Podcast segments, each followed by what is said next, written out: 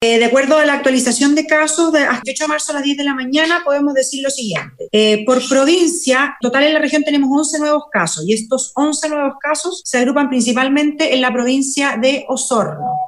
Ahora en la provincia de Osorno tenemos un total de 66 casos, en la provincia de Yanquihue un total de 17 casos y en la provincia de Chiloé mantenemos los dos casos. En Palena todavía no tenemos ningún caso. Esto da un total de región de 85 casos que se suman a los 19 casos que teníamos confirmados del clúster del crucero Silver Explorer, lo cual da un total de 104 casos de estadística regional. Eh, respecto a lo que acaba, acabamos de hablar de cómo se distribuyen, eh, esto va teniendo una dinámica permanente, porque por eso que ahora estamos entregando los resultados en forma provincial, porque hay, hay trazabilidades retrospectivas que demuestran que el paciente puede haber estado en Osorno, pero, pero tiene domicilio, por ejemplo, en Puerto Cayo, tiene domicilio en Puyehue, y por eso que estamos agrupándolas en forma provincial. Pero sí es importante destacar que en la comuna de Osorno es donde se agrupan la mayor cantidad de casos, 60 casos, y bajo ese punto de vista nosotros hemos solicitado y enviado todos los antecedentes epidemiológicos a nivel central y también hemos hecho coordinaciones con la Dirección del Servicio de Salud de Osorno. Por lo tanto, las primeras medidas son, se ha incorporado en el hospital base regional un cambio absoluto en todo lo que es el flujograma de ingreso de pacientes a urgencia. Se ha separado todo lo que es la urgencia de enfermedades respiratorias de,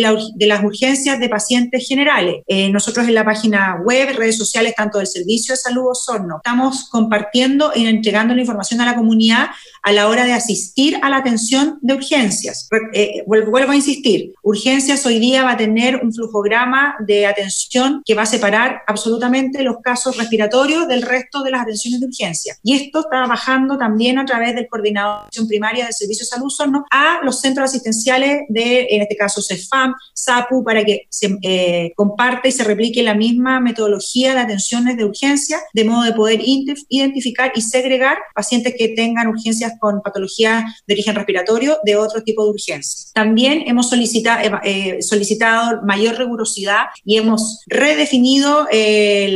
el direccionamiento de nuestras fiscalizaciones. Hoy día el mandato que tenemos a través del ministro Mañalich y del presidente es se van a fiscalizar en forma rigurosa el cumplimiento de las cuarentenas para evitar el brote en estos casos de contagio. Y eso va a ir asociado no solo a sanciones desde el punto de vista sanitario, sino que también van a hacer la debida denuncia a la Fiscalía para eh, hacer más eh, restrictivo y, por supuesto, sancionatorio a aquellos que no estén cumpliendo con las cuarentenas.